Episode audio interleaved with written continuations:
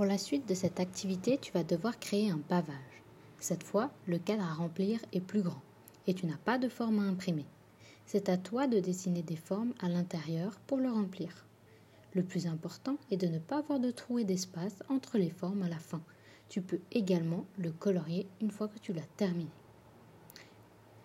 Une fois ton pavage réalisé, tu demanderas à un adulte de t'aider à prendre une photo et à la mettre dans l'espace Mon retour pour cette activité pour valider l'exercice.